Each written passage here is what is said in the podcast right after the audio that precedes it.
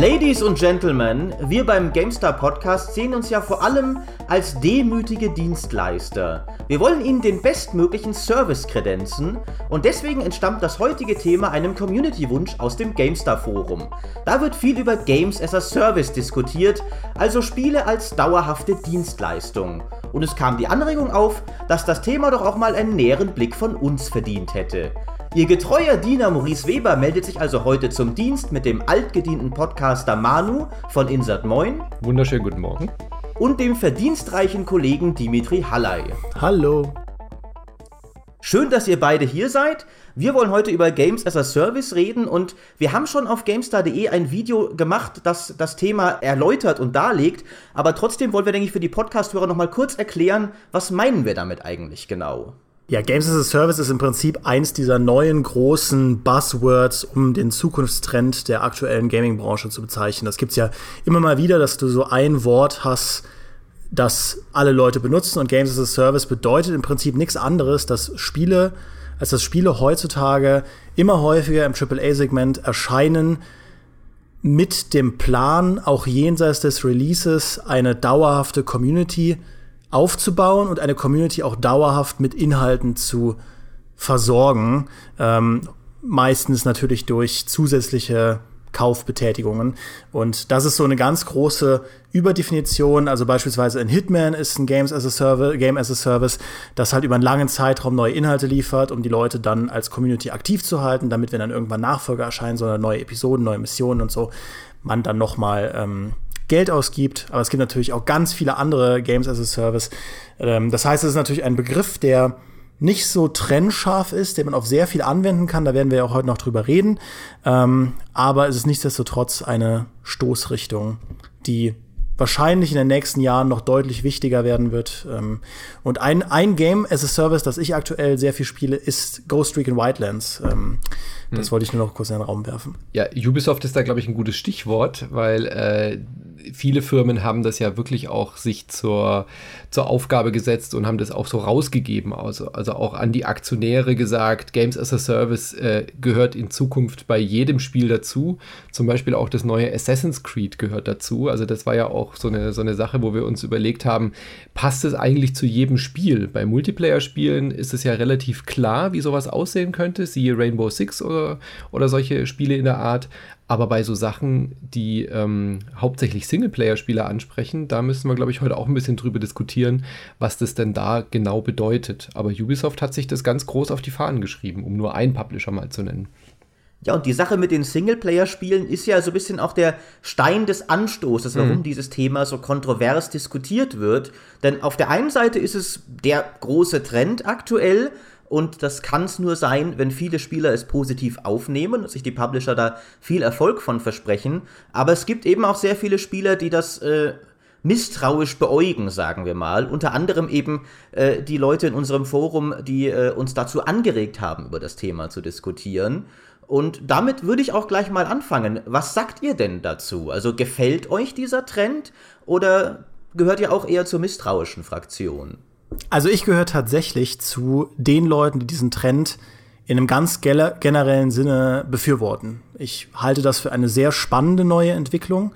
Ähm, ich habe vor einer ganzen Weile meine Kolumne geschrieben darüber, dass ich mir wünsche, dass Open Worlds, die von Publishern gebaut werden über Jahre und dann wie bei einem Assassin's Creed als Singleplayer-Spiel erscheinen, dass die länger am Leben gehalten werden, weil ich es fantastisch finde, in so einer Open World mich rumzutreiben und da viele Stunden zu, zu verbringen. Aber wenn das eben nur so ein einmaliges Abklappern von Icons ist und danach gibt es absolut nichts mehr zu tun in der Welt, dann finde ich das immer sehr schade, weil diese Welten, nehmen wir in Paris aus Assassin's Creed Unity oder eben ein Bolivien in Ghost Recon Wildlands, die, die, die bieten so viel, die sind so schön designt, da stecken so viele Details drin und wenn man das füllt mit Spielinhalten, halte ich das prinzipiell für einen ähm, befürwort zu befürwortenden Trend. Natürlich ist es so, dass wie bei allen großen Trends ähm, heutzutage in so einem großen Business die Gefahr besteht, dass das in irgendeiner Form auf eine Art und Weise ausgenutzt wird, die ähm, ja nicht gut ist, die in eine schlechte Richtung geht. Wir können da ja gleich mal ein paar ähm, Worst-Case-Szenarien aufzeigen, aber ich glaube, Maurice, das ist auch was, wo du ähm, du ganz gut aufgreifen kannst, weil du bist ja eher ein kritischer Mensch gegenüber dem, äh, dem Game as a Service. Jetzt werde ich schon wieder in diese bösartige, zynische Ecke gestellt. Du hast mir das vorher das gesagt. Ja, ja, das stimmt, das stimmt, ich gebe es zu. Ja, äh, und tatsächlich äh, hätte es sich die mir gewiss auch denken können, wenn ich es eben nicht vorher gesagt hätte. Mhm. Denn äh, inzwischen kennt mich ja auch jeder Hörer wahrscheinlich als äh, grummeligen alten Mann, der das Neue nicht schätzt. Und so ist es diesmal auch ein wenig. Ich mag diesen Trend vor allem deswegen nicht, weil er sich, finde ich, sehr schwer auf die Art von Spielen anwenden lässt, die ich am liebsten mag, nämlich schöne Singleplayer-Spiele mit einer guten, langen, muss gar nicht lang sein, aber einer guten Story und einem vollen Fokus darauf, diese halt im Singleplayer zu erleben. Das ist per Definition nichts, was leicht noch später verlängert werden kann durch Mikrotransaktionen oder kleinere DLCs oder dergleichen mehr, sondern was ein in sich abgeschlossenes Erlebnis ist. Und ich mag auch prinzipiell sehr gerne Spiele, die einfach ein in sich abgeschlossenes Erlebnis sind. Ich will gar nicht, ich habe schon so viele tolle Spiele in meinem, in meinem Steam Pile of Shame, die ich noch spielen will. Ich will gar nicht, dass jedes Spiel, das ich mir neu kaufe, ankommt und sagt, hey, mich willst du doch bestimmt noch die nächsten sechs Monate spielen, oder? Ja, komm schon, da hast du doch jetzt richtig Bock drauf. Nein, ich will auch mal fertig sein mit so einem Ding und befürchte halt wiederum auch, dass dieser Trend, und das sieht man ja schon auch ein wenig, dass dieser Trend bewirkt, dass äh, die Zahl der richtig guten, hochklassig produzierten primären Singleplayer-Spiele zurückgehen wird, weil die Publisher natürlich auch erkennen, das ist nicht das, wo wir 100% Games as a Service so gut fahren können, wie zum Beispiel in einem Overwatch. Overwatch wäre mir hm. viel lieber, wenn es noch eine Story-Kampagne hätte, weil ich die Welt eigentlich cool finde aber braucht's nicht, weil das hilft uns auch nicht mehr Lootboxen zu verkaufen, also lassen wir das halt raus. Deswegen bin ich da so ein wenig tatsächlich mal wieder der grummelige alte Mann, der äh, die Kinder von seinem Rasen verscheuchen will und es wie so oft nicht so richtig schafft.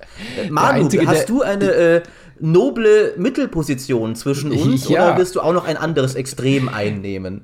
Ich wollte gerade sagen, der Einzige, der alt ist, bin ja wohl ich hier. Äh, stimmt, das stimmt. Ich bin, das aber, stimmt.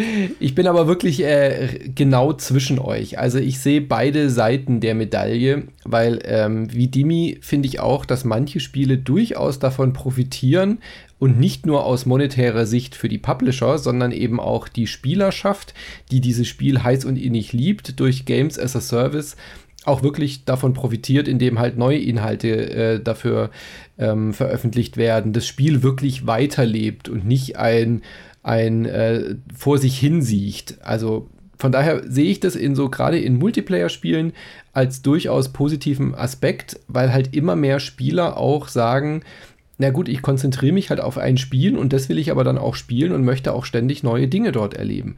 Aber da bin ich ganz bei dir, Mas, ähm, dass die Spiele wie zum Beispiel das aktuelle Zelda von der Switch sowas da finde ich ehrlich gesagt, stört sowas extrem, wenn dann wirklich schon im Vorfeld angekündigt wird, also gut, da wird es einen Season Pass geben, da wird es dann irgendwie den Hard-Modus, den bauen wir nicht ins Grundspiel ein, der kommt dann später und ähm, eine, eine nächste Story-Kampagne, die früher ein ganz normaler DLC gewesen wäre oder ein Add-on, ähm, die wird dann irgendwie als Teil des Season Pass. Das läuft ja inzwischen auch schon so als Games as a Service, dass Zelda wirklich dauerhaft im Gespräch bleibt äh, auf der Switch und bei Nintendo.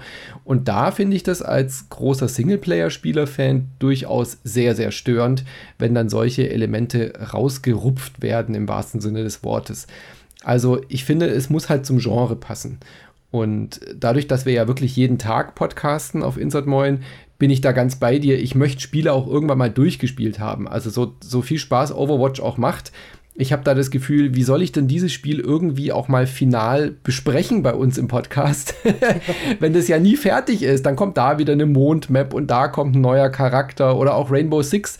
Da kannst du ja immer nur so eine Bestandsaufnahme machen. Und das finde ich sowohl als Spieler als auch aus beruflicher Sicht irgendwie extrem schwierig, wie man solche Spiele aktuell besprechen und bewerten soll, weil sie ja eigentlich nie fertig sind, aber andererseits ja irgendwie auch dauerhaft weiterleben. Also da, da, da bin ich mir noch nicht so ganz sicher, wie das unsere Spielerschaft auch aus Kritikersicht verändern wird.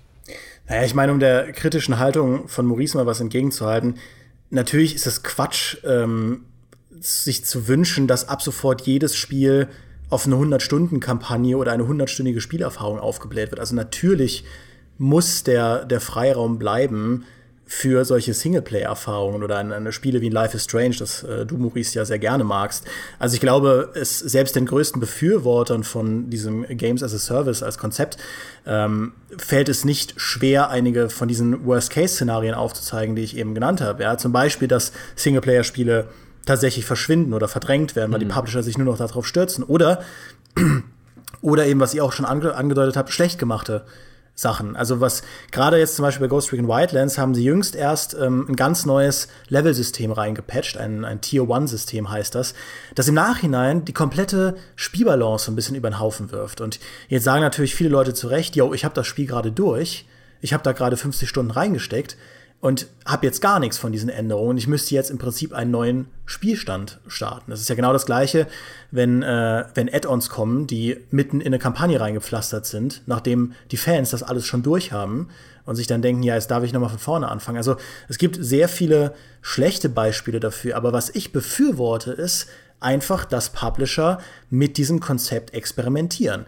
Und hm. auf, und das ist ja ein Konzept, das ist uralt, ja. Maurice Alltime Favorite Diablo 3 ist hm. ein Game as a Service. War es schon immer, ist es heutzutage mehr denn je und jetzt ist auch der Necromancer raus. Und Publisher nehmen diese Spiralen, die Leute da sehr lange dran halten und experimentieren in neuen Genres damit. Und das halte ich für prinzipiell eine spannende und gute Idee, weil da im Idealfall Spiele rauskommen können, die so viel besser sind als abgeschlossene Spiele. Natürlich kann das auch voll in die Hose gehen. Destiny ist doch ein gutes Beispiel, oder? Ich meine, das wurde doch erst so richtig gut, nachdem das äh, Lichtsystem völlig überarbeitet wurde, nachdem irgendwie mehrere DLC-Pakete rausgekommen sind. Äh, also Destiny Vanilla ist einfach kein gutes Spiel im Vergleich zu dem, was Destiny am Ende war. Ja, also da ist es doch ein gutes Beispiel dafür, dass man sagt, eigentlich hat dieser Service, dieses dauerhafte Begleiten des Publishers, des Entwicklers vom Spiel zu einem insgesamt deutlich besseren Spiel gemacht. Man kann da natürlich vorwerfen, dass ein, äh, Destiny schon bei Release besser hätte sein Klar. müssen. Das ist ja was so. Die, das ist auch eins dieser Worst-Case-Szenarios, dass Spiele einfach unfertig erscheinen. Aber ich meine, diese Diskussion, die führen wir schon äh, in allen Debatten über Day-One-Patches und Season-Passes und, äh, und dergleichen, dass ähm, natürlich das Spiel in einem in sich geschlossenen Zustand erscheinen sollte oder zumindest in einem in sich geschlossenen, genießbaren Zustand erscheinen sollte und man nicht drauf, sich darauf verlässt, dass das dann im Prinzip ja eigentlich Early Access ist und dann baut man noch ein bisschen. Aber ja, Manu, ähm, das ist trotzdem eins dieser Beispiele, wo man sagen kann, ja, das wurde einfach besser. Und bei Destiny 2 werden sie eben, glaube ich, äh, von vornherein da was Gutes auf den Weg bringen. Mhm.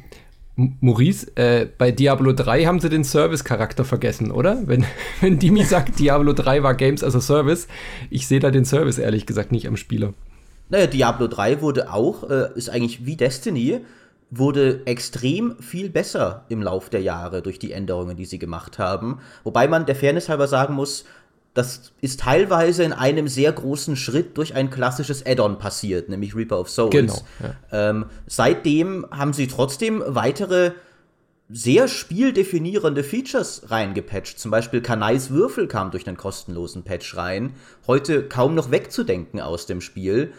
Bei Diablo 3 muss man tatsächlich sagen, das Spiel fühlt sich manchmal so ein bisschen an, inzwischen, als würden sie wirklich nur noch das Nötigste machen. Der Nekromant, der jetzt rausgekommen ist, über den ich mich auch sehr freue, ist ja tatsächlich das erste mal wieder richtig große, signifikante Inhaltspaket seit Ewigkeiten. Wenn man das mal damit vergleicht, wie schnell Hearthstone neue Erweiterungen oder wie schnell Overwatch neue Helden bekommt, dann äh, ist das überhaupt kein, also das, das kannst du kaum vergleichen. Ich glaube, das liegt in dem Fall tatsächlich daran, dass Diablo 3 ein Kernelement des Games as a Service fehlt, nämlich die Möglichkeit auch am Service weiter zu verdienen. Das ist ja bei Diablo 3 aktuell überhaupt nicht gegeben. Das Ding hat keinerlei dauerhafte Monetarisierung, weil sie das Echtgeld-Auktionshaus ja abgeschafft haben.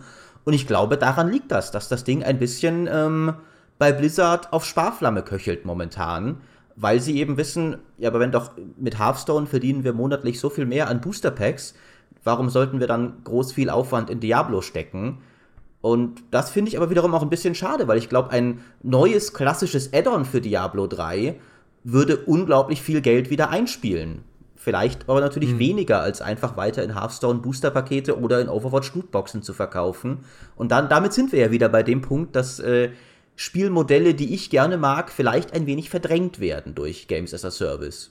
Aber hat sich Blizzard mal geäußert dazu, warum sie ausgerechnet bei Diablo nicht mit so einem Lootbox-System arbeiten? Ich meine, ich kann mir denken, dass das schwierig wäre, weil dieses Spiel so auf Item-Grind äh, ausgelegt ist. Aber sie haben es ja jetzt jüngst bei äh, Heroes of the Storm auch im Prinzip ihr ganzes Monetarisierungsmodell zumindest sehr stark geändert hin auf dieses Overwatch-System.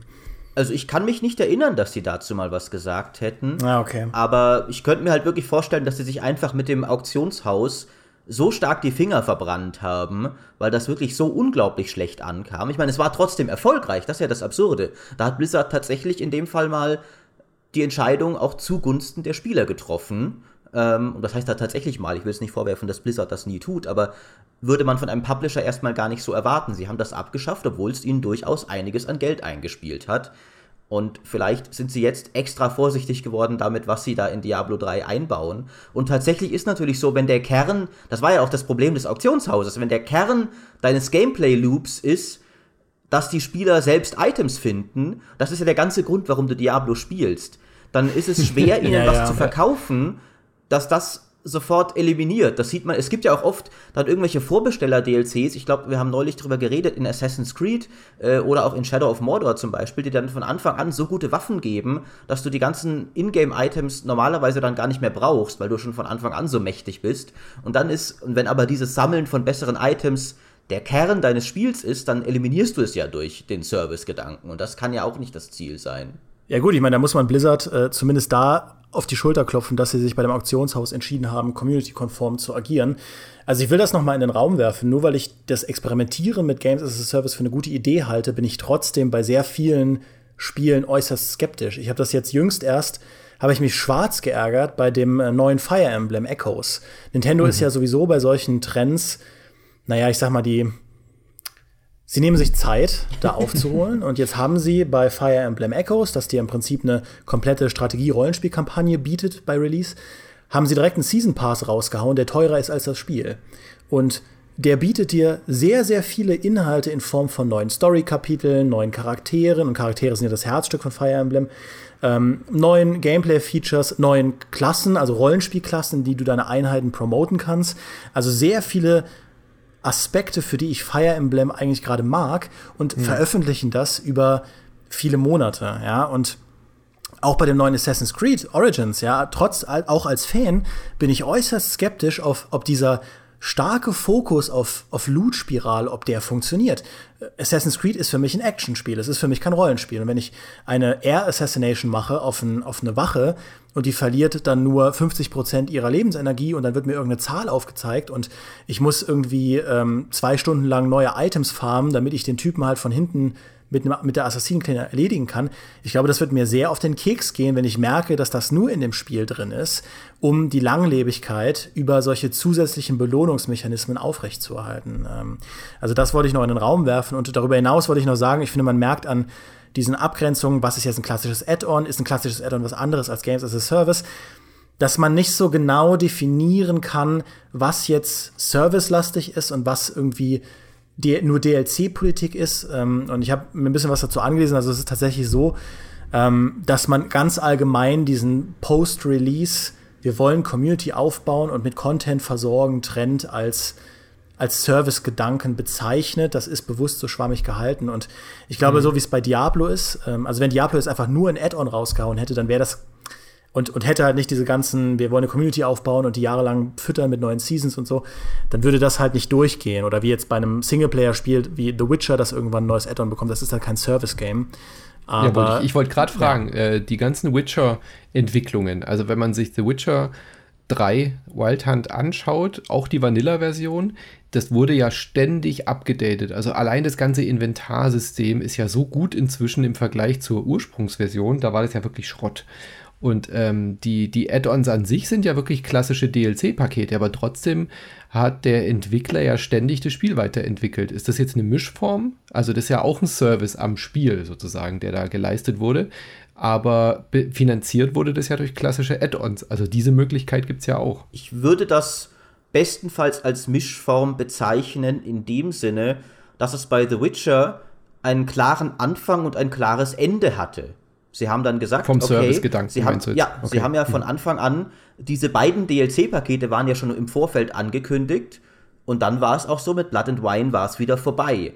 Und äh, das ist ja überhaupt nicht, was, glaube ich, Ubisoft meint, wenn sie jetzt sagen, wir wollen Games as a Service machen, dass wir für Assassin's Creed äh, Origins einen Einjahres-Content-Plan haben und danach sind wir auch zufrieden damit, nichts mehr für das Spiel zu machen. Äh, genauso wenig wie Blizzard ein Overwatch drauf auslegt, dass sie ein Jahr es weiter versorgen und dann war's das. Sondern in der Regel wollen sie ja über mehrere Jahre hinweg, dass die Leute einfach immer weiter, solange es geht, spielen. Während die Witcher-Entwickler halt gesagt haben, wir haben diesen Content geplant und den ziehen wir durch und patchen derweil. Und dann ist auch irgendwann gut und wir wenden uns Cyberpunk oder dem Gwent Card Game oder was auch immer zu.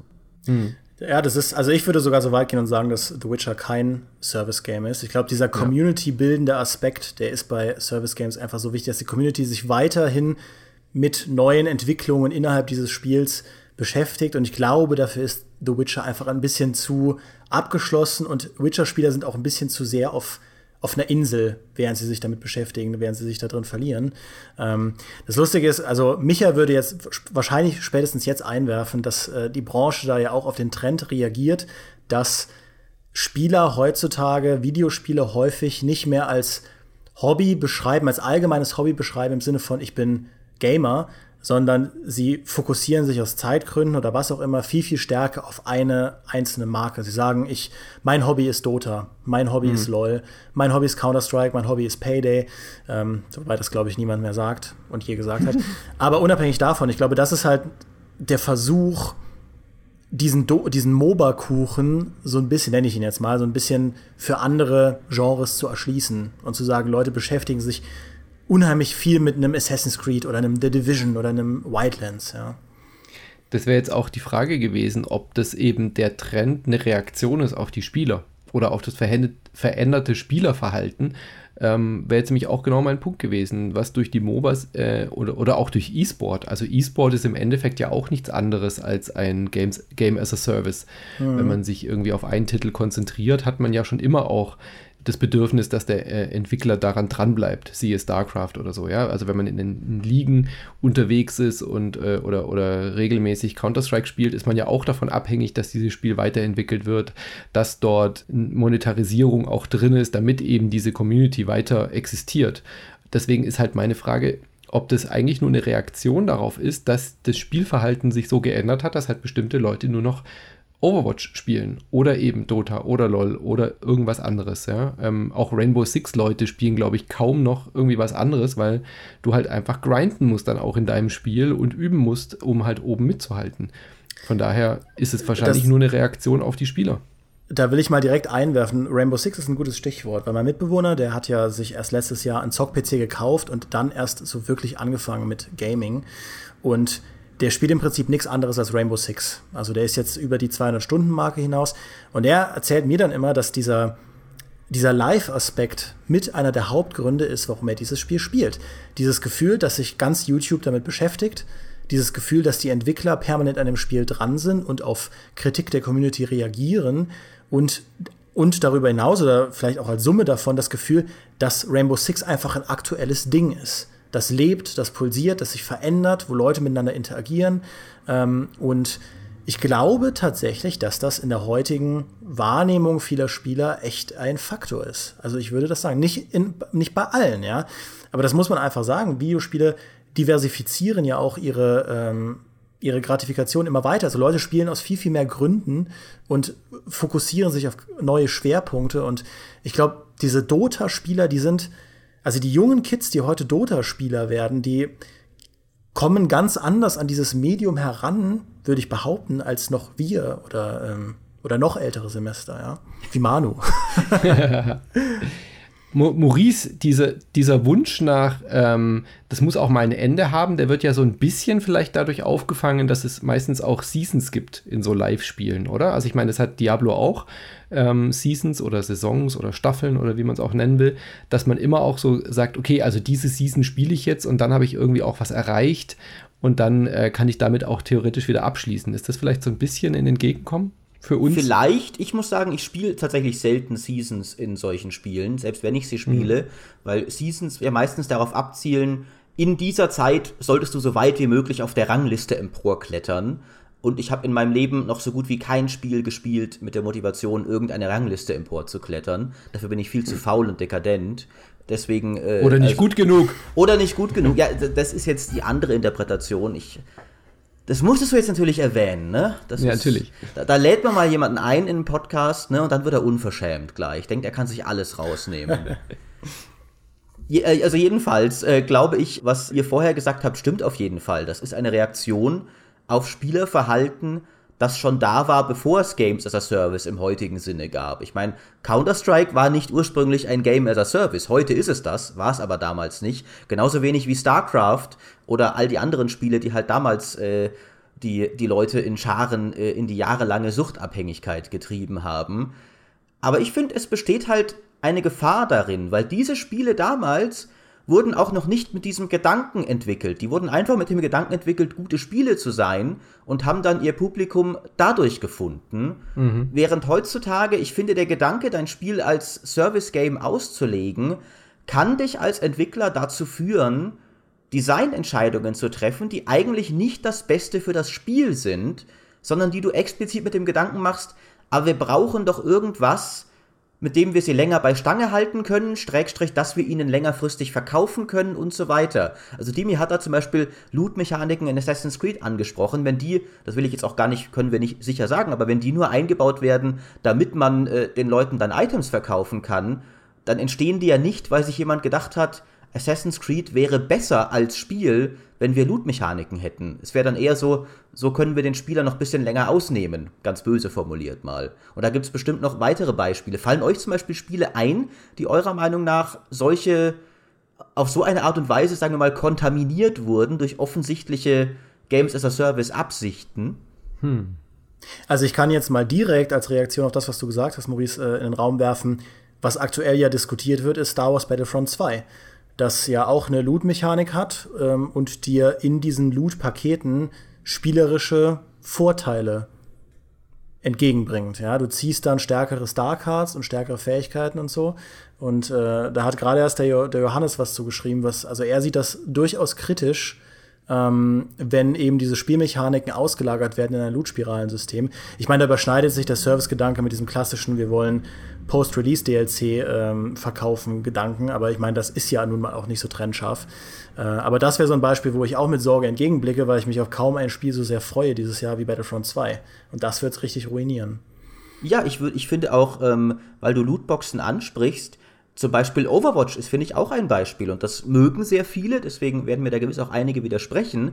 Aber die Loot-Mechanik von Overwatch ist, finde ich, sehr gezielt darauf ausgelegt, wie können wir sie so unergiebig für den Spieler wie möglich machen und gerade noch damit davonkommen. Also gerade noch, dass sie länger am Ball bleiben und doch noch angefixt werden, aber bloß nicht ihnen auch nur einigermaßen schnell das geben, was sie haben wollen. Indem du nur diese zufälligen Boxen hast, in denen haufenweise Schrott mit drin ist, den niemand haben will, wie irgendwelche Sprays oder Icons und lauter derlei Müll, du nie, keinerlei Weg hast, irgendwie zu bestimmen, ich will jetzt bitte mal ein bisschen auf diesen Skin für diesen einen Helden hinarbeiten. Es sei denn, du kriegst äh, einen Skin doppelt, was allein schon ja doof ist, und dann kriegst du eine marginale Menge seines Werts, also wirklich eine winzige Menge seines Werts als Münzen, die du dann irgendwann mal nach Monaten in den einen Skin stecken kannst, den du haben willst. Nun ist das bei Overwatch tatsächlich kein so großes Problem, weil das Spiel das sind da erstens sind keine spielerischen Vorteile drin, zweitens kannst du dir Boxen auch erspielen. Das heißt, du kannst immer noch sehr viel Spaß haben ohne diese Boxen. Aber ich finde, es ist ein absolut unsägliches System, das überhaupt nicht darauf ausgelegt ist, mit dem Gedanken zuerst, wie können wir es für den Spieler möglichst cool machen. Ich finde, das merkst du dem total an. Aber das geht jetzt ja schon ziemlich in die Diskussion Pay to Win über, oder? Mm, also was, ja. was sind Bezahlinhalte, die, die passen, die okay sind, kann jeder selber entscheiden. Und was sind Inhalte, die irgendwie einen Vorteil dir spielerisch verschaffen. Das hat ja mit dem Service-Gedanken eigentlich relativ wenig zu tun. Ja, aber es muss ja nicht, äh, es geht mir dabei nicht um, ob es Pay to Win ist oder nicht. Es geht mir darum, dass sie, versuch, sie versuchen, den Spieler langfristig zu binden durch eine Mechanik, die aber nicht auf möglichst gute Spielerfreundlichkeit optimiert ist. Das Overwatch-Loot-System ist vergleichsweise geizig, ganz bewusst, weil wenn es nicht geizig wäre, hätte man schneller alles und dann würde es nicht mehr als Faktor funktionieren, der dich neben dem reinen Gameplay weiter ans Spiel bindet. Deswegen ist es so ausgelegt, dass es ewig dauern kann, bis du mal haben, bis du mal kriegst, was du willst. Ja, wobei mich an Overwatch, um da an der Stelle kurz weiterzumachen, äh, dieser Service-Charakter eher nervt, was du am Anfang gesagt hast, dass ich halt bei so einem Spiel erst gar keine Singleplayer-Kampagne mehr bekomme. das sind so tolle Charaktere, wie du selber auch schon gesagt hast. Ich hätte so Lust auf dieses Spiel, aber als reiner Multiplayer-Titel funktioniert es für mich einfach nicht. Also ähm, da würde ich mir durchaus wünschen, dass halt oder da habe ich wirklich so das Gefühl, wenn das jetzt nicht in dieser Service-Landschaft heutzutage entstanden wäre, dieses Spiel, dann hätten wir das als ganz klassischen Shooter bekommen, so ähm, im Stile von Borderlands und der Multiplayer würde vielleicht halt doch noch existieren, einfach weil halt Multiplayer ein Spiel schon immer langlebiger gemacht hat. Aber dass das halt gar nicht mehr erst kommt, weil eine Singleplayer-Kampagne zu entwickeln sehr zeit- und geldaufwendig ist und es einfach nicht mehr nötig ist, das ist halt der Punkt, der mir ein bisschen Sorge bereitet. Für solche Spiele würde ich dir voll zustimmen. Aber ich meine, das, das, das ist ja doch äh, eigentlich ein ganz gutes Beispiel. Ähm, ich glaube, sehr frühe Spiele, die mit diesem Games as a Service-Gedanken gespielt haben, noch bevor die MOBAs so groß geworden sind bei, bei Steam oder äh, bei, bei LoL, das waren doch diese Spiele, die dann den Multiplayer draufgeklatscht bekommen haben. Also es war ja eine Phase, ich weiß nicht, wie lange das ging, von 2008, 9 bis 2012, 13, wo im Prinzip jedes Spiel einen Multiplayer serviert bekam, um die Langlebigkeit zu erhöhen, um eine Community zu erschaffen und diese Community länger daran zu binden. Das war damals noch nicht so stark mit dem Hintergedanken, um da Mikrotransaktionen rauszuhauen, sondern äh, eine Art A, die Marke zu stärken und B, um die Leute abzugreifen, die Spiele vor allem wegen dem Multiplayer spielen. Mhm. Ähm, und Call of Duty ist ja eigentlich da ein gutes Beispiel. Call of Duty war ganz am Anfang ein starkes Singleplayer-Spiel. Call of Duty 2 hatte noch eine richtig gute Singleplayer-Kampagne.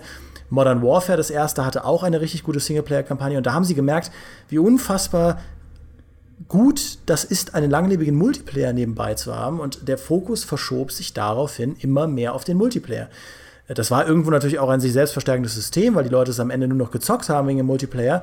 Äh, und jetzt heutzutage haben wir in Call of Duty äh, im Prinzip ab Minute null Mikrotransaktionen und dieses ganze Bibabo, was äh, man von einem Game as a Service so erwartet. Und das Modern Warfare Remastered hat ja sogar auch Mikrotransaktionen bekommen. Nachträglich ähm, in einem Retro-Spiel. Nachträglich. Ja, genau.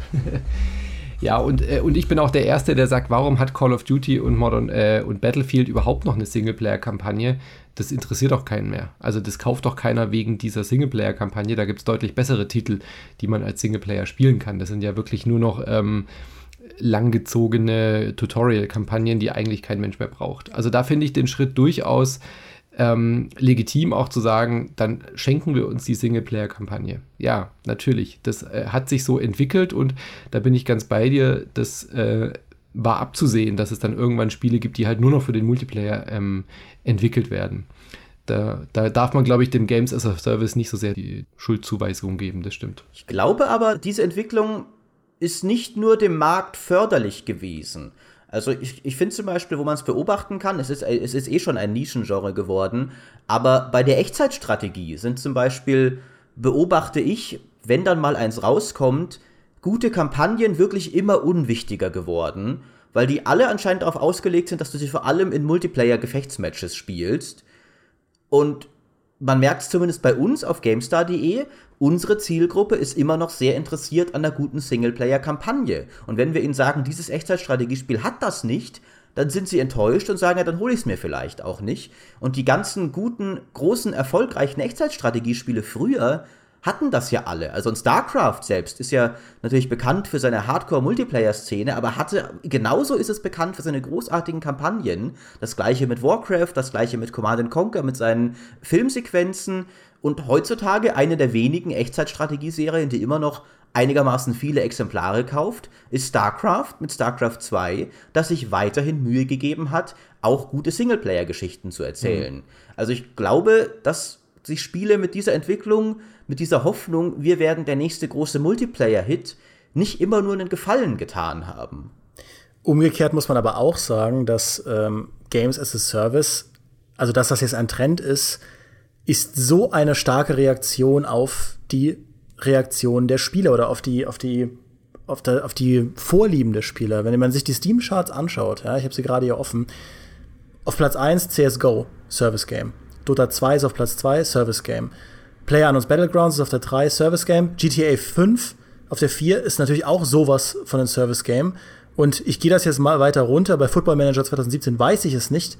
Und Gary's Mod ist, glaube ich, auch kein Service Game. Aber sonst mhm. sind alle Spiele, die gerade in der in den Top Steam Charts sind, sind Service-Spiele. Also ja, bei GTA, GTA muss man dazu sagen, das ist halt wegen GTA Online da oben und nicht wegen der Ja, aber GTA Online ist ja genau der Service-Part. Das, das wollte ich nämlich ja, gerade ja. rausstellen. GTA ist, ist ja eigentlich der, also ein Paradebeispiel für einen Publisher, wie ein Service-Game aussehen sollte. Es hat eine mhm. komplett in sich geschlossene Singleplayer-Kampagne, die absolut abgeschlossen ist und eine super gute Erfahrung bietet. Und dann hat es einen kompletten Online-Modus, der ähm, die Leute seit Jahren fesselt. Gut, dafür muss man auch eins der teuersten Spiele aller Zeiten machen, damit das funktioniert.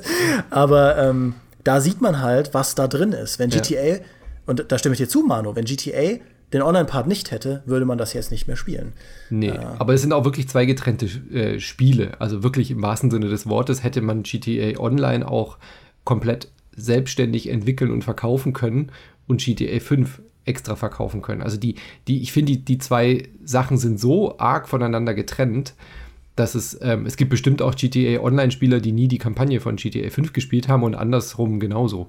Ja. Das sind halt zwei verschiedene Paar Schuhe, die zufällig in der gleichen Stadt spielen, oder? Also ich meine, das sind Schon durchaus, aber es ist ja nun mal ein zusammenverkauftes Paket. Und in diesem Paket, Klar, ja. das ist eben, finde ich, der gute Games as a Service-Gedanke. Also Maurice, wäre das nicht wäre das nicht für dich ähm, tatsächlich ein sehr gutes Modell, wenn man sagt, man hat ein, ein, ein, ein Pillars of Eternity als Singleplayer-Spiel und man veröffentlicht ein zusätzliches Pillars Online mit dazu, das eben auf diversen langanhaltenden Spiralen aufbaut und dann diesen Service-Gedanken reinbringt. Das ist ja eigentlich ein integratives Modell, das alle Leute zufrieden machen müsste.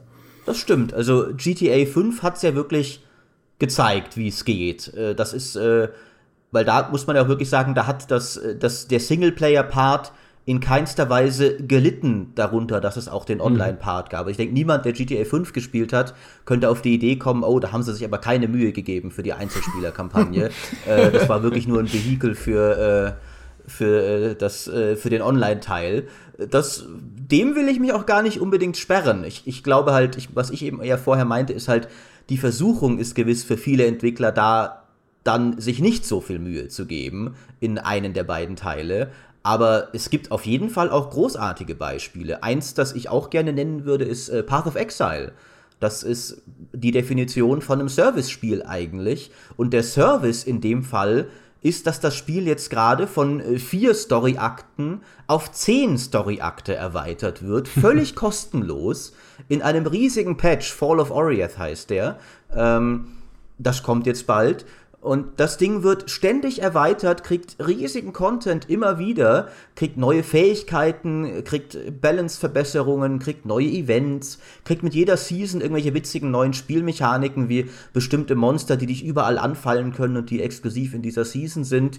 Und es finanziert sich komplett über nicht notwendige kosmetische Mikrotransaktionen, die äh, hm die auch dann, die man dann kaufen kann. Ich denke, jeder wird sich irgendwann dann mal ein bisschen mehr Truhenplatz kaufen. Das ist so eine der Sachen, die Gameplay relevant sind. Mhm. Aber wenn du mhm. Path of Exile so lange gespielt hast und das alles kostenlos, dann kriegst du irgendwann auch das Gefühl, ich sollte denen jetzt vielleicht sogar mal ein bisschen Geld geben, weil die schenken mir hier so viel geiles Zeugs, dass es ja fast schon unverschämt von mir ist, äh, das alles nur kostenlos zu spielen eins der guten Beispiele wie Free-to-Play als äh, Games as a Service, das geht ja auch stark ineinander über, natürlich. Äh, mhm. Diese zwei Genres nenne ich es jetzt mal. Ähm, wie das auch positiv aufgenommen wird von der Community, gell? Und wie wirklich einige Wale, die halt sehr viel Geld da reinstecken, dieses Spielerlebnis für alle dann mitfinanzieren durchaus. Also ich finde auch äh, Clash Royale zum Beispiel auf, auf dem Smartphone ist auch so ein Beispiel. Kommt ständig neue Karten, ähm, richtig cooles Strategiespiel eigentlich oder so, so ein kleines Karten-MOBA, was halt auch einfach toll funktioniert bis zu einem gewissen Punkt, wo du nie das Gefühl hast, du wirst jetzt irgendwie so an die Paywall herangeführt. Bis zu einem gewissen Punkt natürlich aber ähm, wo man auch das Gefühl hat, das Spiel würde, das funktioniert nur, weil es halt weiterlebt, weil ständig neue Karten entwickelt werden, weil die Community so aktiv ist und weil es halt so ein sehr zugängliches, kostenloses Spiel ist. Also solche Spiele leben nur durch diesen Service-Charakter, weil sie ansonsten relativ langweilig wären, glaube ich, weil einmal released für irgendwie einen Zehner wird es, glaube ich, kein Mensch kaufen. Jetzt muss ich grummelig gestehen, dass Dimi mir einen Floh ins Ohr gesetzt hat mit seiner Idee. Äh, und zwar stelle ich mir gerade vor, wie das wohl wäre, wenn The Witcher aufgebaut wäre wie GTA. Dass du hm. neben diesem fetten Singleplayer-Spiel danach auch noch einen Multiplayer-Part wie eine Art Online-Rollenspiel in dieser gleichen Welt hättest. Ich Darf sagen, ich dir das Wasser im Mund zusammenlaufen lassen? Ich glaube ja, dass Rockstar an Red Dead Redemption Online arbeitet. Und dass wir das bei Red Dead Redemption 2 genauso erleben werden, dass es dort eine, eine Wild-West-Welt geben wird, in der wir online uns irgendwie Züge ausrauben können. Ja, da würde ich, da ich drauf wetten, ja. Bestimmt. Ja. Aber bei The Witcher war es halt tatsächlich bei mir so, dass ich tatsächlich danach, nach dem Spielen, obwohl das Ding ja, ich meine, da kannst du über 100 Stunden mit verbringen und hast immer noch nicht alles gesehen. Aber als ich das zweite Add-on durch hatte, Blood and Wine, saß ich da und dachte mir, schade, jetzt ist es vorbei. Ich würde eigentlich gern noch mehr Zeit in dieser Welt verbringen. Die Sache ist, das passiert mir nicht so oft, weil sehr oft ich mir auch, okay, war ein super Spiel, aber jetzt habe ich auch mal wieder Bock auf was anderes. Das ist jetzt gerade gut, dass es vorbei ist. Es braucht schon ein echtes Ausnahmespiel, dass ich nach 100 Stunden dann immer noch da sitze und denke, das war jetzt noch nicht genug. Aber GTA ist ja zum Beispiel so ein Ausnahmespiel und es gibt andere auch, wo das gewiss gut funktionieren könnte. Und gewiss werden jetzt gerade viele Witcher-Fans aufschreien, weil das ja eigentlich gerade so einer der letzten stolzen Verfechter des großen AAA-Singleplayer-Erfolgs ist, wofür ich es auch sehr schätze. Aber wie gesagt, das, was mir Dimi da jetzt ins Ohr gesetzt hat, das nagt jetzt so ein wenig an mir. Ich habe ich hab noch eine Sache, also wir haben jetzt ganz oft über Multiplayer-Modi geredet, die zu Singleplayer-Spielen dazugehören, weil das ja der klassische Fall ist. Aber ich habe noch ein Beispiel, wo Games as a Service auch für ein reines Singleplayer-Spiel funktioniert. Oh, nämlich das ja, nämlich das aktuelle Hitman. Also die erste mhm. Season von Hitman, was episodisch released wurde, finde ich, ist ein ganz klares Beispiel für Games as a Service. Das ist in Episoden released. Die haben die erste, die erste, das erste Kapitel veröffentlicht, haben dann mit diesem Geld, was dort verdient wurde, weiter dran gearbeitet. Es kam auch für Singleplayer-Spieler alle paar Wochen ein neues Target, was man in diesen verschiedenen Leveln, je nachdem wie viele es dann gab, erledigen konnte, was zeitexklusiv war. Das sind lauter so Sachen, die nur durch diesen Service-Charakter funktioniert haben, ähm, die man in einem normalen Singleplayer-Hitman so nicht gehabt hätte. Und das finde ich aber hat gut funktioniert. Ich habe es bisher bewusst vermieden, darüber zu sprechen, weil ich ja ein riesiger Verfechter von dem neuen Hitman bin. Aber das ist auch eines der ersten Spiele, ähm, zumindest in meinem Horizont, äh, die, das sich komplett auch über diesen Service-Gedanken beworben hat. Also, dass ab mhm. der ersten Sekunde gesagt hat, wir sind ein Game as a Service. Wir wollen ein Service sein, ein dauerhafter Service, ähm, der Spieler beschäftigt. Wir entscheiden uns bewusst gegen Multiplayer, weil das nicht unserer Serien-DNA entspricht. Wir haben über einen Koop nachgedacht, haben wir schon in Hitman Absolution, dem Vorgänger, drüber nachgedacht. Aber das ist einfach, das fühlt sich nicht an wie Hitman. Deswegen haben wir uns gedacht, okay, die Spieler lieben es, eigene äh, Missionen zu erstellen in Hitman 5. Bauen wir um dieses, um dieses modular, modularartige, modulartige System einfach ein neues Spiel. Und äh, das hat hervorragend funktioniert. Viele Leute ziehen eben diesen, dieses Episodenformat mit dem Service-Gedanken zusammen. Das ist aber ursprünglich gar nicht so konzipiert gewesen. Sie wollten Hitman 6 in zwei Chunks rausbringen, in zwei großen Parts. Der Service-Gedanke war eher, das mit diesen Elusive Targets, mhm. dass regelmäßig solche Live-Targets rauskommen, für die man nur 48 Stunden Zeit hat. Ähm, damit die Leute, die immer am Ball bleiben, belohnt werden können durch ganz besondere Missionen ähm, und das dann teilen können mit ihren Freunden. Dass es aber auch eine Community ist, die permanent sich äh, Aufträge gibt und ähm, Square Enix bzw. IO Interactive, der Entwickler, featuret dann auch die, die besonders guten äh, Aufträge auf ihrer Startseite und so. Also so ist es halt gedacht, dass man eine lebendige Community erschafft, die sich immer wieder selbst neuen Content erschafft, äh, aber eben auch durch die Entwickler mit neuem Content versorgt wird. Und das funktioniert ziemlich gut, zumindest von dem Feedback der, ähm, der Spieler. Von den Verkaufszahlen, jetzt wenn man bedenkt, dass Square Enix IDOS, äh, IO Interactive abgestoßen hat, weiß ich nicht. Ähm, aber ja, das ist auf jeden Fall ein gutes Beispiel. Und warum hast du es vermieden? Weil du gerade gesagt hast, du hast es vermieden zu erwähnen. Ich habe das vermieden, weil ich sonst viel zu lange über Hitman rede. So. und ich, ich Maurice nicht nerven will. Weil er uns in der Arbeit schon ständig vorprallt, welche Elusive Targets er mal wieder erledigt hat und sich gedacht hat, äh, das reicht dann schon mal. Aber ich habe auch schon darauf gewartet, dass es kommt. Ja, gut, dass ich es ge genannt habe. ja, wie stehst du denn dazu, Maurice? Das ist doch ein gutes Beispiel, wie Singleplayer als Service funktionieren kann, oder? Ich habe das neue Hitman ehrlich gesagt nicht gespielt, deswegen äh, kann ich dazu nicht so viel sagen. Von dem, was ich so höre, ich meine, da liege ich jetzt vielleicht völlig falsch, ich habe es ja nicht gespielt, würde mir halt da dann ein bisschen der, der Story-Aspekt fehlen. Ja, der also, fehlt, klar. Ja. Singleplayer einfach nur jede, jede Woche eine neue kontextlose Mordmission das spricht mich genauso wenig an, wie wenn The Witcher mir jede Woche eine storylose neue Sammelaufgabe geben würde und sagen würde, guck mal, hier hinten ist wieder eine neue Höhle voller Monster, die du ausräuchern kannst. Finde ich prinzipiell nicht so spannend, aber ist natürlich, äh, kann ich mir gut vorstellen, dass es auch Spaß machen kann, nur meinen persönlichen Geschmack vielleicht nicht trifft.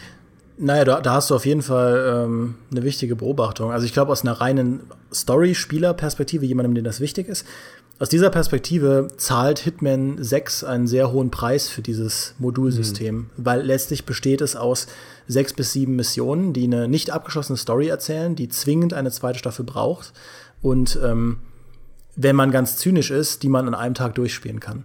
Äh, und klar, das ist was, worauf man sich einlassen muss. Und das ist auch so eine Gefahr, die dabei ist, weil der klassische Storyspieler, der eine Kampagne haben will, die geschlossen ist, der bekommt bei Hitman nicht das. Er muss sich schon auf diesen Servicegedanken einlassen, sonst äh, schaut er in die Röhre und äh, ja, geht dann da. Aber dann gehe ich mal einen Schritt weiter. Man kann das ja auch mit Story verbinden. Also ich meine, Hitman ist halt per se ein sehr mechanisches Spiel und mhm. ähm, zumindest hat diese Hitman-Episoden-Release-Form bei mir dafür gesorgt, dass ich Hitman ganz anders erlebt habe, weil ich eben nicht von Mission zu Mission gehatzt bin, weil ich dachte, oh geil, ich kann es weiter, ich kann den nächsten Level, natürlich will ich den nächsten Level sehen, sondern ich habe halt einzelne Missionen auch mehrmals gespielt und habe dadurch auch ganz andere Dinge ausprobiert, habe Hitman ganz anders wahrgenommen, weil ich halt nur diesen einen Level dann jeweils hatte.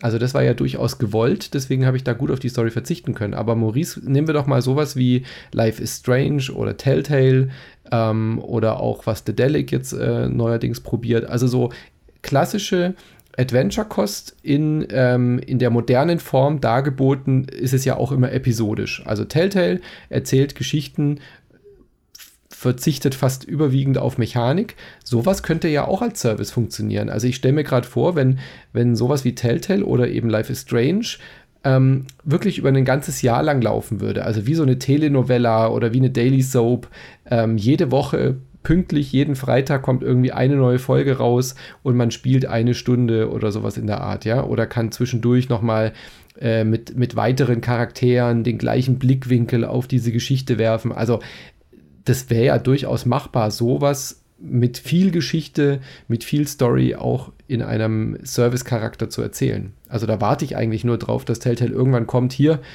du schließt ein Abo ab und kannst irgendwie alle unsere Spiele spielen und du kriegst jede Woche pünktlich eine neue Episode. Da warte ich ehrlich gesagt seit Jahren drauf, dass Telltale mit sowas um die Ecke kommt.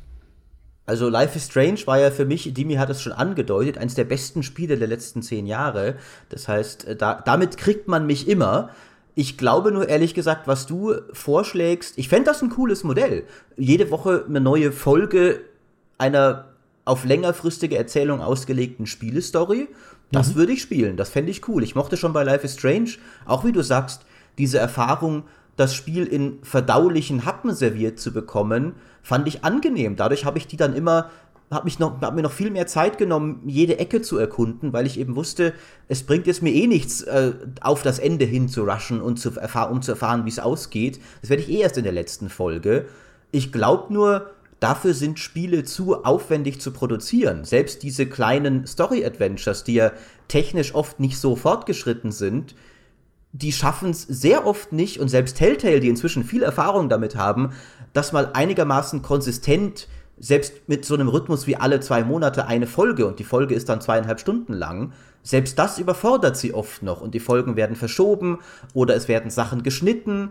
Life is Strange, ich weiß gerade gar nicht, ich glaube selbst die hatten, die haben das einigermaßen konsistent mhm. gemacht, aber ich glaube, die hatten auch zumindest mal eine Folge, die sich verschoben hat. Ja, ja ein bisschen hat. verzogen und da, ja. Mhm. Und mein persönlicher Eindruck war auch, dass sie manche Sachen am Ende anders machen mussten, als sie geplant hatten, aus Zeitgründen, aus Budgetgründen oder sowas. Aber es gab zum Beispiel Szenen aus dem Trailer für Episode 4 oder 5, wo Nathan rumschreit, dass der Sturm, der Sturm kommt und euch alle kriegen wird, die dann nie im Spiel aufgetaucht ist. Und das ist eigentlich mordsmäßig storyrelevant, dass der weiß, dass dieser Sturm kommt, ohne jetzt mehr spoilern zu wollen, ähm, weil es ist ja eh nicht passiert im Spiel. Aber das hat Sachen angedeutet, die dann im Spiel gar nicht passiert sind. Naja. Deswegen glaube ich, dieses Spiel so sehr ich es schätze, wie gesagt, Life is Strange ist fantastisch, ähm, hat auch ein bisschen gelitten unter diesem Episoden-Zeitdruckmodell. Ich finde, es funktioniert gut, aber ich glaube, bis wir so weit sind, dass wir so solche Story-Episoden in einem Rhythmus releasen können, der den Games as a Service-Gedanken so weit befriedigt, dass die Spieler durchweg am Ball bleiben. Äh, das müsste ja aller mindestens einmal pro Monat sein. Ähm, mhm. Ich glaube, da sind wir noch weit von entfernt. Aber theoretisch wäre es machbar, um auch so eine Zielgruppe abzuholen. Es erfordert ja nur ein groß genuges Team oder eine gewisse Vorplanung oder Vorproduktion. Also machbar wäre das, glaube ich, heute schon. Was ich in dem ganzen Kontext noch gerne ansprechen würde, ist ähm, dieser Community-Aspekt, beziehungsweise auf einer emotionalen Ebene mal drüber nachdenken, was dieser Community-Aspekt mit einem macht, ähm, dass er so stark von den Publishern angesehen wird als, als Marketing- und Verkaufsinstrument. Und das ist was, ich war da jahrelang äußerst skeptisch. Also mag dran sein, dass ich klassischer PC-Spieler bin, der keine PS3 hat und keine Xbox 360 hatte und an diesen ganzen Xbox Live-Services nicht teilgenommen hat und äh, die Windows-Variante von Xbox Live wie jeder andere auch absolut furchtbar fand. Ähm, für mich war das immer so aufgesetzt. Wenn dann Assassin's Creed rauskam, Assassin's Creed 3 oder so, und es hieß, ja, nehmt hier teil an unserem Programm, bla bla bla und ihr könnt dann mit anderen Assassinen eure Achievements teilen und das alles da miteinander verbinden und ihr könnt ihnen zeigen, dass ihr eine Truhe gefunden habt, äh, die jeder andere auch finden wird. Ich fand das völlig albern. Mittlerweile bin ich aber an einem Punkt, in dieser ganzen YouTube, Twitch-Kultur und in dieser ganzen, also ich meine, ich bin ja jetzt mittlerweile auch auf der PS4 angekommen und auf der Xbox One angekommen und, ähm, und so. In, dieser, in diesem ganzen Kontext und wir vernetzen uns immer weiter, finde ich es befriedigend, das Gefühl zu haben, dass mein Spiel in ist, dass das trendy ist, dass viele drüber reden. Das hatte ich früher nur bei Spielen, die gemoddet wurden. Also bei einem Jedi Knight zum Beispiel, wo es unheimlich viele Mods gab und wo ich wusste, da lebt im Hintergrund eine Community. Ich fand das immer schön, weil ich das toll finde, wenn Spiele, die ich toll finde, von anderen Leuten auch gemocht werden und am Leben gehalten werden und so. Und Heutzutage, und das ist eben dieser Games as a Service-Gedanke, heutzutage, finde ich, gibt es da sehr viele schöne neue Methoden. Ja? Zum Beispiel haben wir jetzt bei Ghost Recon Wildlands einen GameStar-Clan. Und dadurch, dass sie jetzt immer Weekly Challenges rausballern von äh, Seiten Ubisofts, haben wir da als Squad was, worauf wir hinarbeiten können, wodurch ein Gemeinschaftsgefühl entsteht. Hm. Und ich finde, das ist eine tolle Art, Spieler zusammenzuhalten und zu verbinden über eine Sache, die sie gemeinsam gut finden. Ich wollte einfach mal euer Stimmungsbild einholen. Ich mag keine anderen Menschen. Sie sollen weggehen. Sagt der Diablo-Spieler. Sag was anderes. nee, ich kann da wenig dagegen halten, ehrlich gesagt. Also ich bin da ganz bei dir. Dieser Community-Gedanke ist natürlich das, was da auch trägt. Ähm, und das ist ja auch, was viele empfinden dabei, dass man sagt, ich bin gerne Teil dieses gemeinsamen Erlebnisses und ähm, das kann man natürlich dann auch monetarisieren, indem man halt sagt, okay, wenn da schon eine Community ist, die Spaß hat, dann bieten wir denen natürlich auch irgendwie ähm, Mehrwert. Und dann trägt sich das ja, dann dreht sich das ja ewig weiter. Also ich habe einige Freunde an Overwatch verloren, ehrlich gesagt. Wirklich. Die dann halt einfach da hängen geblieben sind, mehr oder weniger, die seitdem Overwatch-Spieler sind und keine keine, äh, ansonsten halt nicht mehr mit mir andere Multiplayer-Titel spielen. Äh, davor waren wir immer so eine Wandertruppe und jetzt gibt es halt Leute, die einfach nur noch bei Overwatch hängen. Das äh, hat Vor- und Nachteile für, für beide Seiten. Also mir sind die Vorteile, mir fallen sie oft schmerzlich dadurch auf, dass ich feststelle, dass die Spiele, bei denen ich sie mir wünsche, sie nicht haben. Und zwar, äh, wenn es um obskure Rollenspiele geht, die ich und drei andere Menschen auf der Welt gespielt haben. Das sind oft die Spiele, nach denen, wo ich dann hinterher das Be Bedürfnis habe, ausschweifend über sie zu diskutieren. Und dann gehe ich ins Tyranny-Forum oder auf den Tyranny-Subreddit und merke da, der, der größte Thread hat vielleicht zwei Seiten oder sowas. Oder dann gehe ich ins Torment-Forum und der größte Thread hat eine Seite. Und dann bedauere ich, dass das Spiel keine größere Community hat, äh, denen ich jetzt meine tiefen Einsichten über die Story des Spiels predigen kann und äh, dann von ihnen bewundert werden kann, äh, wie tiefsinnig ich mir doch das gedacht habe. Von daher auf jeden Fall äh, tatsächlich, äh, um nochmal äh, hier nicht komplett der zynische Misanthrop zu sein, kann ich das, diesen Reiz sehr gut nachvollziehen, dass es einfach cool ist zu wissen, da draußen sind haufenweise andere Leute, äh, wenn ich, und egal wie tief ich in das Spiel einsteigen will, da draußen gibt es einen Fan-YouTube-Kanal, der mir das bietet. Ähm, das ist natürlich sehr cool, wenn das existiert. Also Diablo ist ja so ein Beispiel, wo es das natürlich gibt. Jeden Farming Guide oder sowas, den du willst, kannst du dir sofort, äh, hast du 20 davon äh, an, äh, sofort an der Hand, wenn du danach suchst. Ähm, und The Witcher ist natürlich auch ein Beispiel, wo sehr viel diskutiert wird, obwohl es gar kein Multiplayer-Spiel ist, aber hat auch eine sehr loyale Community durch die, durch die vorbildliche Patch- und DLC-Politik des Entwicklers. Also auf jeden Fall hat das seine Vorzüge. Ich wünsche mir für dich, für dich immer, dass ähm, Schlacht um Mittelerde 2 endlich mal bei Origin oder Steam erscheint, damit deine Mod, an der du arbeitest, auch wieder durch einen etwas größeren Bass für das Spiel begleitet wird. Das also das wünsche ich, mir, wünsch ich mir tatsächlich, ja. Das ist sehr liebenswürdig von dir, Dimi. Und äh, da sprichst du aber noch was, ich wollte vorher schon äh, drauf eingehen, als du, als du Mods äh, zum ersten Mal erwähnt hast. Ich finde das ja interessant, weil Mods leisten ja eigentlich genau das, was Games as a Service auch leisten wollen. Ein Spiel wie Skyrim oder sowas ist, denke ich, heutzutage, das ist nicht deswegen noch am Leben, weil es die Entwickler so viel supportet haben, obwohl sie das ja auch gemacht haben. Es gab ja offizielle DLCs, es gab die HD-Auflage und so weiter. Aber was Skyrim, ein reines Singleplayer-Spiel, über all diese Jahre so stark am Leben gehalten hat, ist die Modding-Community, die äh, neue Inhalte entwickelt hat. Der eine Unterschied natürlich zum, wenn es der Publisher macht, ist, dass Modder das in der Regel kostenlos machen. Außer wenn Bethesda natürlich jetzt wieder ein Paintbot versucht, das ist ein, eine, eine andere, ein anderes Paar Schuh. Ähm, aber so gesehen und, Mods, jeder Spieler liebt Mods. Ich meine, niemand mag Mods nee, nicht. Ich nicht. Und Mods haben ja eigentlich. Mods. Du, ah, dann äh, bist du jetzt raus. Äh, wo, wo, kann ich dich hier wegkicken aus dem Kanal? Da haben wir ein Thema für die nächste Podcast-Folge.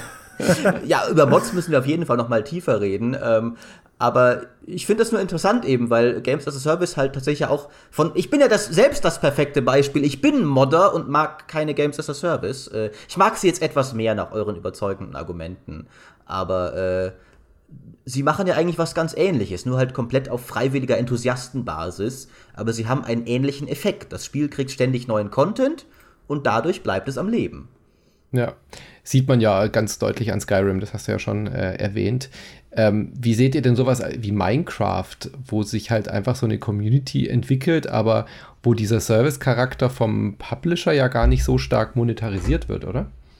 Jetzt müsste ich mehr über Minecraft wissen, um das überzeugend beantworten zu können. Dimi, weißt du was über Minecraft?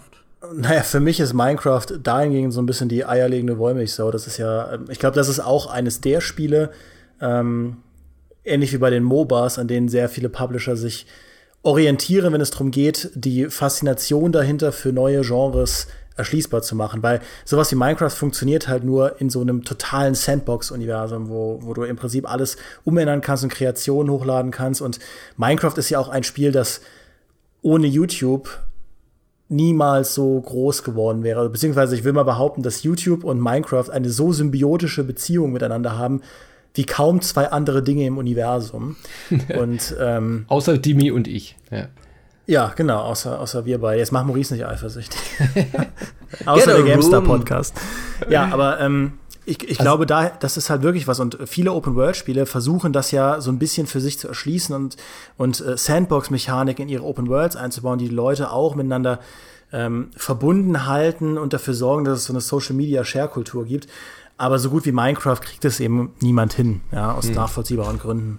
Naja, und Minecraft verkauft halt immer noch so viel, dass die, glaube ich, gar nicht so sehr diesen Service-Charakter brauchen. Aber sie ja. haben es ja nachträglich schon auch eingeführt. Also man kann inzwischen eigene Server mieten dafür, die dann, ähm, es gibt eine Minecraft Edu äh, Edu-Version, also für Unterrichtseinheiten, für, für Industriezwecke und so weiter. Also sie haben es nachträglich schon auch nachgeführt.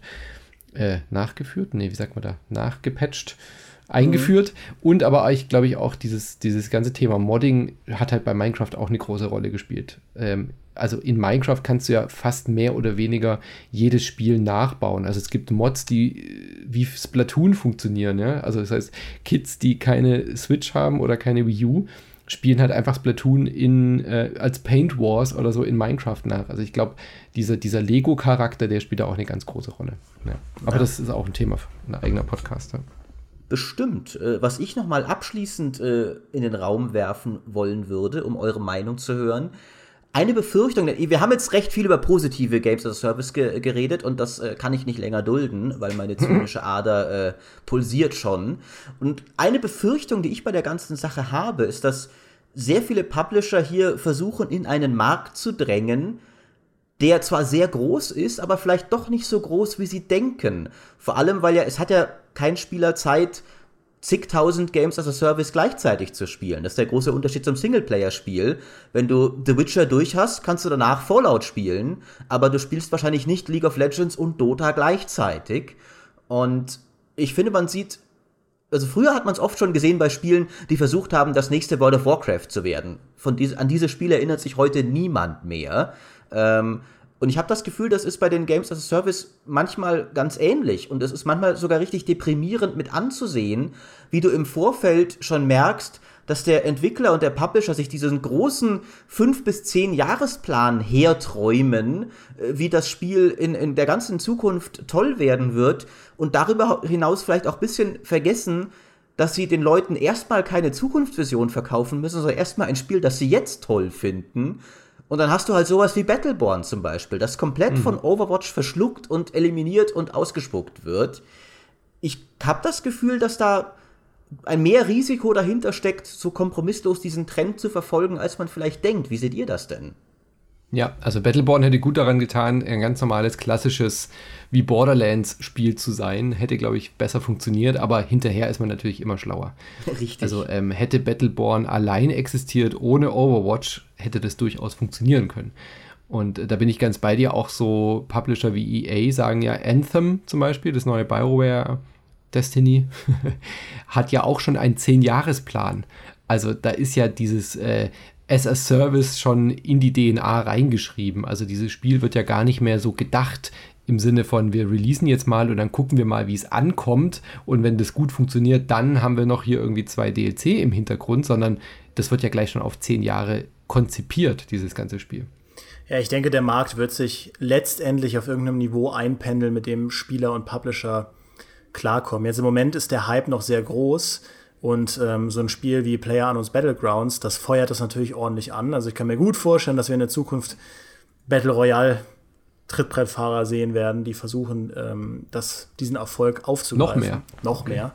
Auf der anderen Seite gibt es eben auch Spiele wie The Division oder For Honor, ähm, bei denen die Spielerzahlen sehr, sehr schnell einbrechen, die zeigen, dass, dass das nicht immer funktioniert. Und ich glaube, allein solche Mechaniken wie dieses, dieses Aufsplitten von Items in Common, Rare, Epic, Legendary. Ich glaube, das hatte ein, hatte ein Ablaufdatum. Also ich glaube, irgendwann werden die Spieler so die Schnauze voll davon haben, dass das in jedem x-beliebigen Assassin's Creed und The Crew und wie sie nicht alle heißen auftauchen wird, dass sie sich sagen, nee, das wollen wir nicht. Und dann werden die Publisher darauf reagieren und eine neue Balance finden, mit denen die Leute dann besser klarkommen. So wie es eben auch bei den Multiplayern war, die in jedes Spiel reingeklatscht wurden und irgendwann auftauchten, so wie es war mit völlig überzogenen DLC-Kleinteiligkeiten, die irgendwann sich äh, aufgeweicht haben das ist zumindest meine Prognose oder zumindest meine Hoffnung. Äh, aber ich glaube auf jeden Fall, Maurice, dass du recht hast, dass es einige Projekte geben wird in der Zukunft, die ganz schön auf die Nase fallen werden, weil sie auf einen Trend aufspringen wollen, den sie nicht ganz verstanden haben. Aber ich glaube, um diese Anfangsangst nochmal aufzugreifen von Maurice, die ich ja auch durchaus habe, es wird immer Singleplayer-Spiele geben, oder? Also äh, träume ich das nur ähm, oder wünsche ich mir das nur? Also es wird nicht aussterben. Diese Sorge habe ich ehrlich gesagt nicht wirklich, dass es kein Studio mehr geben wird, was irgendwie einfach sagt, hier, ist eine 20-stündige 20 äh, Story-Kampagne. Wenn das durch ist, ist es durch und wir, bei Erfolg veröffentlichen wir vielleicht nochmal einen, einen Add-on. Aber sowas wird es, glaube ich, immer geben und weiterhin geben. Da bin ich mir relativ sicher. Das wäre jetzt tatsächlich mein Schlusswort gewesen. Äh, nun kommt es schon ein wenig früher, aber ich finde auch, man darf diesen Trend auch nicht zu sehr überschätzen, denn wir haben ja. in, in letzter Zeit auch immer wieder gesehen, es gibt weiterhin richtig großartige, aufwendig produzierte und erfolgreiche Singleplayer-Spiele. Also The Witcher ist natürlich das beste Beispiel, da haben wir jetzt schon viel drüber geredet. Äh, Horizon Zero Dawn wäre zum Beispiel ein anderes, das ja Mords oh ja. Wellen geschlagen hat, alle begeistert hat. Ich habe es noch nicht gespielt, weil es konsolenexklusiv ist. Es ist eins dieser wenigen Konsolenspiele, das mich echt schwach macht, muss ich sagen. Äh, das sieht schon wirklich verdammt cool aus. Und viele exzellente Leute, wie die Kollegin Ann-Kathrin, schwärmen uns immer wieder davon vor, wie großartig es ist. Äh, ich muss mal schauen, ob ich da noch irgendwann einknicken werde. Vielleicht kann ich mir von irgendwem eine PS4 ausleihen oder sowas, um meine Prinzipien nicht zu sehr über den Haufen zu werfen.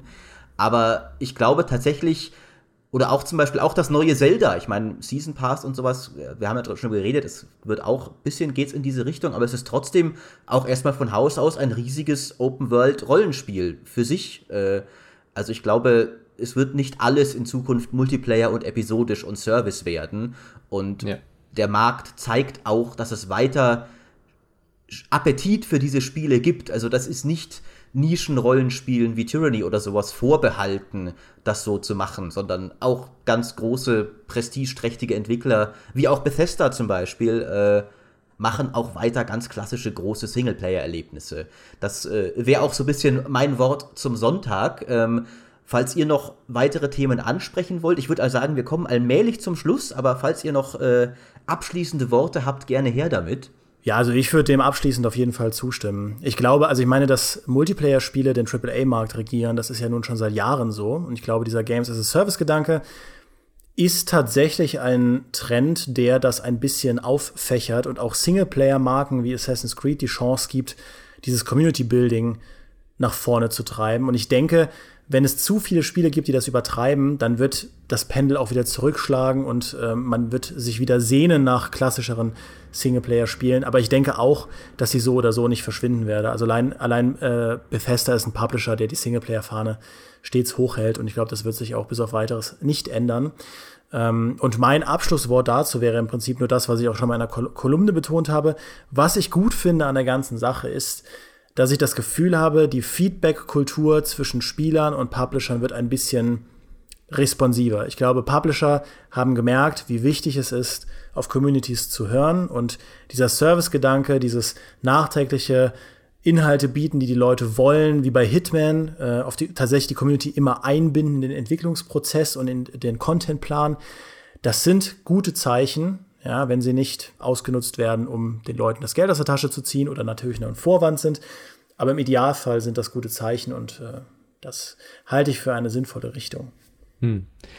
Ja, also ich habe ja mein Schlusswort schon mehr oder weniger gesagt, dass ich glaube, es wird auch weiterhin Singleplayer-Spiele geben und ich bin auch davon überzeugt, dass der Markt es auch selber reguliert, weil wie Dimi du schon gesagt hast, irgendwann ist der Markt auch übersättigt. Also die Leute, die gerne sich in einem Spiel festbeißen und da äh, im Multiplayer festhängen, die verliert man ja aus der Zielgruppe heraus, sozusagen. Ja, also irgendwann ist es halt einfach gesättigt, dass jeder, der sich für ein Spiel konzentrieren will, sein Spiel gefunden hat. Ähm, da wird dann auch irgendwann dieser Wechselwille nicht mehr so groß sein. Siehe World of Warcraft ja auch. Also da hat es auch kaum jemand geschafft, neben World of Warcraft zu existieren. Ähm, und jetzt haben sie halt ein paar Multiplayer-Spiele geschafft, aber die Publisher werden und die Entwickler werden auch schnell wieder sehen, wenn wir jetzt so viele Kandidaten haben sozusagen so viel Mitbewerber in Markt X, der irgendwie Spieler lang bindet, dann versuchen wir doch wieder die Singleplayer-Spieler anzusprechen oder die Couch-Koop-Spieler oder die Strategiespieler oder die Echtzeitstrategiespieler. Also da wird es immer, glaube ich, auch einen regulierenden Faktor geben, der sagt, hey, lass uns doch mal wieder versuchen, das totgeglaubte Genre X wiederzubeleben. Vielleicht gibt es diese Spielerschaft ja noch. Von daher glaube ich, dass wir da immer genügend Abwechslung erleben werden, sodass Game, Games as a Service nichts zerstören wird im Endeffekt. Und dann wird Maurice lauern. Maurice wird lauern in seiner Ecke und sagen, jetzt bin ich wieder dran. Es kommt wieder ein Oldschool-Singleplayer-Spiel. Endlich! Mit den Kickstarter-Dollars schon in der Hand ja, ich, äh, ein, ein, schönes Schlusswort, äh, Manu. Ich äh, hoffe, du hast, ich hoffe von ganzem Herzen, dass du recht hast. Natürlich habe ich das. Bevor wir nun zum Ende des Podcasts kommen, wollen wir noch mal eine alte Tradition weiterführen, die der werte Kollege Graf eingeführt hat und der heute nicht da ist. Und zwar könnt ihr ja, wenn ihr ganz liebenswert seid, uns auf iTunes oder auch auf äh, GameStar.de wunderbare Kommentare hinterlassen und uns besonders auch auf iTunes mit fünf Sternen bewerten, wofür wir immer sehr, sehr dankbar sind, damit wir euch unseren Podcast as a Service hier auch noch äh, lange in die Zukunft mit einem 10-Jahres-Plan weiter zur Verfügung stellen können. Ja, Insert Moin wird äh, bald 10 übrigens, gell? Wollte ich nur mal sagen. Respekt, Glückwunsch. Ja, verdient, verdient. Ihr seid ja auch ein wunderbarer Podcast und viel produktiver als wir. Jawohl, jawohl. Aber, äh, und äh, um euch zu ermutigen, uns äh, wunderbares Feedback zu hinterlassen oder auch kritisches Feedback, sofern es konstruktiv ist, wollen wir immer mal wieder ein paar Kommentare vorlesen. Der Dimi und ich, wir haben uns beide einen Kommentar rausgesucht. Er von der GameStar-Website, glaube ich, und ich von iTunes. Mhm. Äh, Dimi, willst du anfangen? Ja, kann ich gern machen. Das sind nämlich erfreuliche Worte von Parker, äh, das E geschrieben mit einer 3. Er schreibt, Zitat, ein toller Podcast, eure ehrliche Meinung abseits der objektiven Artikel auf Gamestar.de zu hören, ist wirklich großartig. Man möchte sich am liebsten zu euch gesellen, um mitplaudern zu können. Maurice, Demi und Micha, und er meint sicher auch Manu. Ich weiß, Lob tut gut und wird dennoch viel zu selten ausgesprochen. Daher, ihr macht eure tolle, ihr macht tolle Arbeit weiter so. Und das ist ausnahmsweise auch mal kein Fake-Account von mir, sondern äh, das ist echtes Lob. Dankeschön dafür und äh, ja, wir plaudern Wunderbar. auch immer gerne mit euch.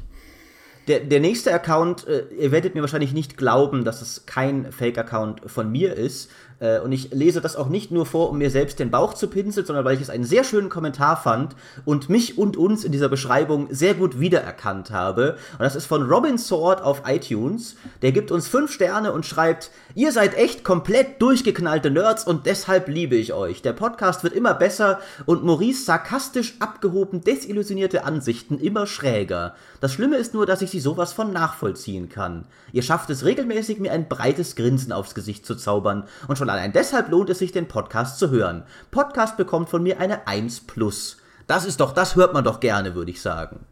Ich habe hier auch noch einen Kommentar, da steht äh, unter dem GameStar Podcast, da steht, ich finde Manu viel besser als Demi. das äh, will ich ja. an dieser Stelle nicht, äh, ich, das kann ich jetzt nicht bewerten. Ich mag euch doch beide so gern. Aber ja. ich finde, äh, was wir daraus ziehen können eigentlich, wir brauchen den Micha überhaupt nicht mehr, denn der wird nirgends erwähnt. Wir, wir brauchen gar keinen Konflikt zwischen Manu und Dimi. Wir behalten einfach beide und stoßen den Graf ab. Wie wär's damit?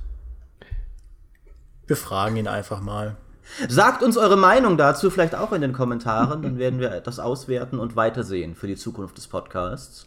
Denn Podcast ist das Service heißt ja auch Community-Bildung und auf Feedback hören. Jupp.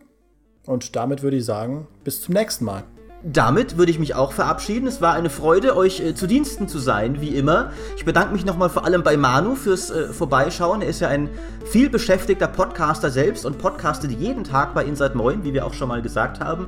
Lohnt sich auf jeden Fall reinzuhören, falls ihr es noch nicht getan habt. In irgendeiner Folge war ich auch mal dabei, die ist aber inzwischen schon liegt etwas weiter zurück. Ich auch. Äh, aber auch wenn ich nicht dabei bin, ist das ein exzellenter Podcast. Ja, und ab und zu findet man mich sogar in irgendwelchen Artikeln auf der GameStar. auch das noch, auch das noch. Ihr, ihr kommt ihm kaum aus, selbst wenn ihr wollt. Und natürlich auch danke an den lieben Kollegen Dimi, der wie immer mein treuer Podcast-Begleiter hier war. Es war uns eine Freude, ich hoffe, euch hat es auch gefallen. Und dann würde ich sagen, sehen wir uns beim nächsten Mal. Die nächste Folge wird wieder GameStar Plus exklusiv und danach wieder eine öffentliche. Bis dann. Tschüss. Tschüss.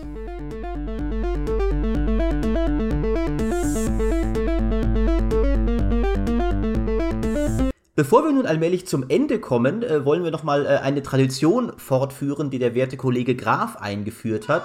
Denn, äh, huch, äh, jetzt klingelt es gerade bei mir. Ähm, das ist der Herr Graf. Ich, Pizza. Ich weiß, es ist der Herr Graf. Äh, ich gehe vielleicht mal kurz ran und schau der, mal. Der kommt gleich zur Tür rein und sagt, was habt ihr für nur jemand sein, der versehentlich äh, mal wieder auf den äh, Klingel statt Lichtschalter gedrückt hat. Aber ich bin gleich wieder da. Mhm. Jetzt können wir über Maurice lästern. Ist doch super. Jetzt können wir Bloopers aufnehmen. Bloopers, ja. So, Outtakes. So. Naja.